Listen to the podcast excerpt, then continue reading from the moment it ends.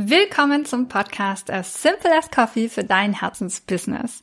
Du hast tausend und eine Idee im Kopf und machst gerne Yoga, fotografierst gerne, beschäftigst dich mit Ernährung und nachhaltiger Kosmetik. Mit welchem Thema solltest du dich selbstständig machen? Oder vielleicht startest du einfach alles gleichzeitig und schaust mal, wie es läuft. Heute geht's um die vier Steps, wie du deine Business-Idee richtig entscheidest. Also bleib dran.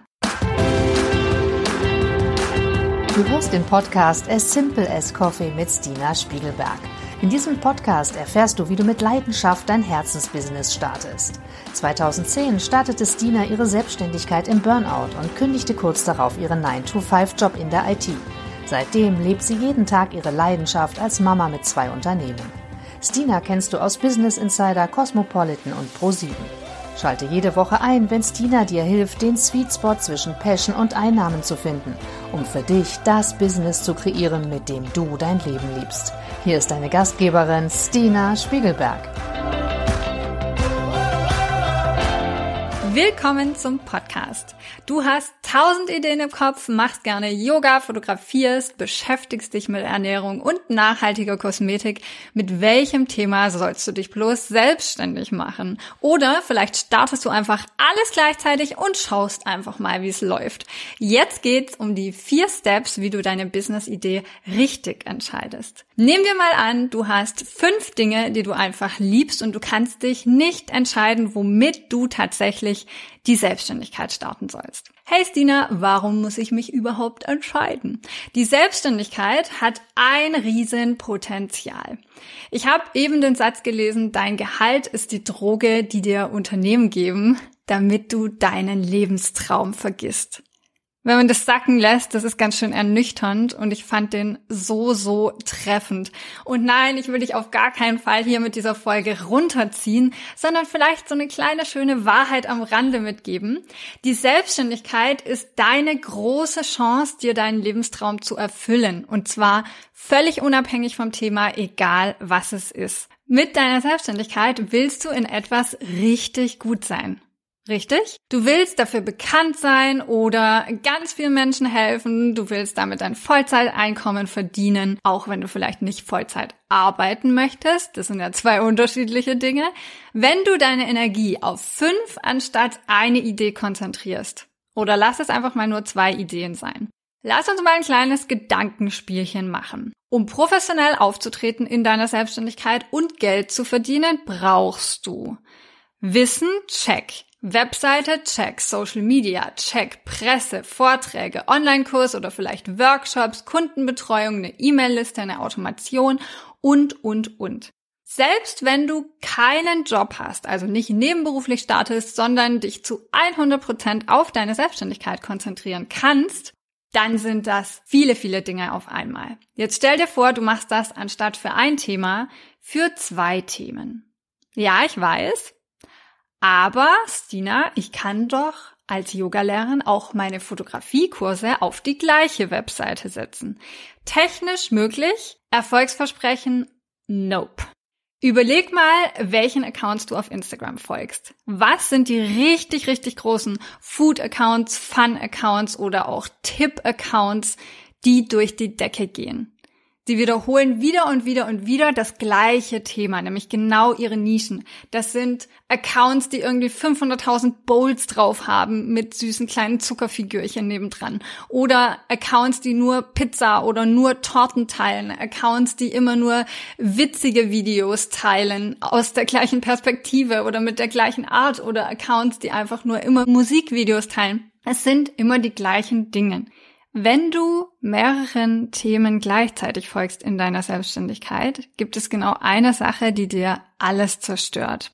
Immer wenn eine Situation schwieriger wird, widmest du dich einem neuen Thema.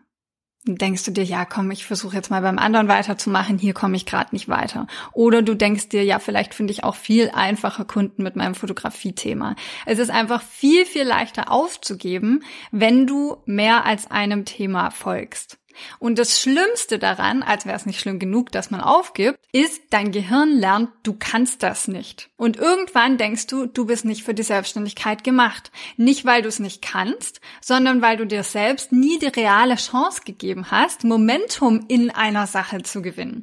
Wenn du zum Beispiel Skateboard lernen willst, Gott bewahre, wer will das noch in meinem Alter? Vielleicht lerne ich das mal noch mit meiner Tochter, wer weiß. Aber nehmen wir einfach mal an, du willst Skateboard fahren lernen. Dann steigst du wieder und wieder und wieder und wieder aufs Brett, bis dein Körper raus hat, wie es geht. Du musst durchhalten und du musst dranbleiben. So wirst du besser. Das ist der einzige Weg, wie du ans Ziel kommst und besser wirst. Die meisten Menschen wissen nicht, was ihnen Spaß macht und womit sie sich überhaupt selbstständig machen wollen. Also wenn du super viele Ideen im Kopf hast, dann ist das wundervoll. Es lohnt sich aber zu Beginn, dich auf eine Nische zu konzentrieren, weil du damit Kraft sparst, weil du damit Momentum gewinnst und weil du auch Selbstvertrauen damit gewinnst. Als ich vor 13 Jahren in die Selbstständigkeit gestartet bin, da wusste ich damals überhaupt nicht, was ich mir gerade überhaupt aufbaue. Ich bin einfach meiner Leidenschaft fürs Kochen und Backen gefolgt und ich wollte in meinem Burnout im Alltag einfach mehr Freude unterbringen. Genau einem Thema Raum zu geben, hat mich unglaublich motiviert, weil ich dadurch in nur einem Jahr zu einer der größten Expertinnen der veganen Küche wurde. In nur einem Jahr. Davon profitieren meine Businesses heute noch täglich, weil ich in der Presse bin, weil ich regelmäßig im Fernsehen bin, weil ich auf Google präsent bin und man direkt ein Schlüsselwort zu mir findet, nämlich vegan. Ich habe in meiner Selbstständigkeit unfassbar viel ausprobiert. Ich habe Catering angeboten und Kochkurse, ich habe Bücher geschrieben und ein Institut gegründet. Ich bin als TV-Köchin unterwegs und seit drei Jahren mit der Fem School erfolgreiche Business-Mentorin. All diese Dinge haben sich über die Zeit entwickelt und aufeinander aufgebaut. Das heißt, ich bin nicht mit all diesen Dingen gleichzeitig gestartet. Ich hatte durch meinen Bekanntheitsgrad mit der veganen Küche aber ein stabiles Fundament, auf das ich jederzeit hätte zurückfallen können, wenn eine dieser neuen Ideen nicht funktioniert hätte. Mit einer Nische anfangen hat sich also für mich bewährt. Und damit meine ich nicht zwingend eine Sache. Ich habe damals auch Catering gemacht, ich habe Kurse gegeben, ich habe Vorträge gehalten und mein Buch geschrieben. Und all das ist, würde ich sagen, so in den ersten zwei Jahren passiert. Aber alles zum Thema vegane Küche und auch alles für mehr oder weniger die gleiche Zielgruppe. Übrigens auch noch ein kleine Side Note. Damals war vegane Küche noch eine Nische. Es gab gefühlt fünf Leute in Deutschland, die vegan gelebt haben. Das heißt, wenn ich mich positioniert habe als vegan vegane Expertin für Kochen und Backen, dann hat das damals ausgereicht. Heute bräuchtest du eine viel spitzere und präziser formulierte Nische, eher sowas wie vegane Rezepte für berufstätige Frauen oder vegane Rezepte für den Kindergarten, vegan kochen für die Großeltern, all solche Themen. Also das nur als Randnotiz, nicht der Abschauen, was ich damals für eine Positionierung gewählt habe. Jetzt sind wir 13 Jahre später und am Markt hat sich natürlich einiges getan, was damals irgendwie ein paar wenige Leute betroffen hat, ist heute zur Massenbewegung geworden, was ich sehr begrüße, aber einfach um dir vielleicht auch aus Business-Perspektive nochmal ein anderes Licht darauf zu werfen. So entscheidest du in vier Schritten, wie du dein richtiges Business-Thema wählst. Nummer eins ist, schreib dir all deine Nischenideen auf und zwar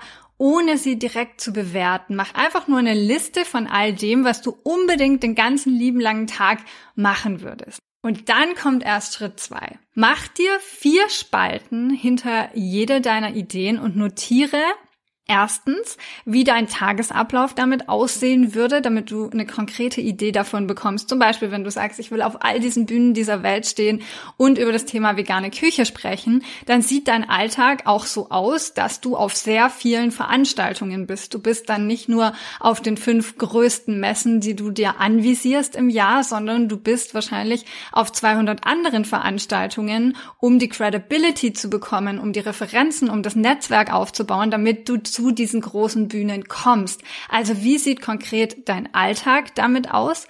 Zweitens, mit welchen Menschen würdest du arbeiten und sind das auch die Menschen, mit denen du gerne arbeiten möchtest? Drittens, welche inhaltlichen Themen, also außer der Selbstständigkeit, beschäftigen dich täglich, wenn du dich diesem Thema widmest. Also würden wir sagen, du möchtest dich gerne vielleicht äh, mental andere Menschen unterstützen, dann wäre jeden Tag das Thema mentale Gesundheit für dich präsent. Ist das was, was du möchtest, was dich eher stärkt oder ist es was, was dir Energie entzieht? Und das vierte ist dann, ob du die benötigten Qualifikationen für dieses Thema bereits mitbringst oder erst noch erwerben musst, vielleicht auch in der Mitte von der Ausbildung steckst. So gewinnst du auch einfach noch ein bisschen einen Zeithorizont über dein Vorhaben. Und der dritte Schritt ist dann, notier dir deine genaue Zielgruppe. Für welche Menschen kreierst du dein Angebot? Ist das Problem wichtig genug, also aus Sicht der Kunden, um dafür auch überhaupt Geld auszugeben? Weil du möchtest ja eine Zielgruppe adressieren, die ein dringendes Problem hat, was du mit deinem Angebot löst, wofür sie auch bereit sind, Geld auszugeben. Sonst wird es schwierig sein, monetär dir eine profitable Selbstständigkeit aufzubauen. Und die müssen auch bereit sein. Also das Problem muss so dringend und groß sein, dass sie dafür nicht nur Geld ausgeben, sondern auch Zeit darauf verwenden, um dieses Problem zu lösen. Und kannst du eventuell, wenn du an der Stelle feststellst, das passt nicht zusammen, Menschen sind dafür nicht bereit, Geld auszugeben, das Problem ist nicht zu dringend, kannst du das eventuell umformulieren. Und der vierte Schritt, den ich dann gehe, ist, bewerte jede einzelne Idee mit diesen Kriterien und werte das aus. Und wenn dann immer noch zwei Ideen dastehen, so ein Gedankenspielchen, was ich manchmal mache, ist mir einfach die Idee so ein bisschen sacken zu lassen von, das ist jetzt meine Entscheidung. Also ich nehme mir, wenn zum Beispiel zwei Top-Winner dabei sind, wo ich mir sage, so zwischen den zwei Themen kann ich mich nicht entscheiden, dann entscheide ich mich mal für die eine Idee, schlafe eine Nacht drüber, lass das ein bisschen sacken, fühl in die Konsequenzen rein, in die Emotionalität, wie geht's mir mit dem Entschluss? Und wenn ich dann merke, das ist eigentlich was, was vernünftig wäre, aber was für mich emotional keinen Sinn macht oder genau andersrum, dann wähle ich das andere Thema.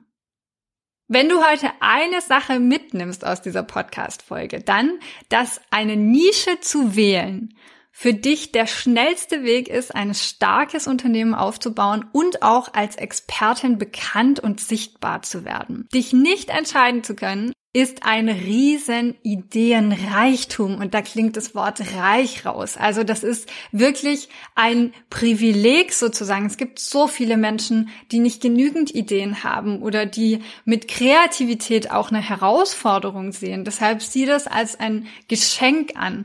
Und du musst nicht all diese tollen Ideen, die du jetzt hast, verwerfen, sondern leg sie vielleicht einfach in deine Schatztruhe und ihre Zeit wird kommen. Aber gib deiner Selbstständigkeit eine Chance, indem du ein Jahr lang ein Thema verfolgst. Trust the process.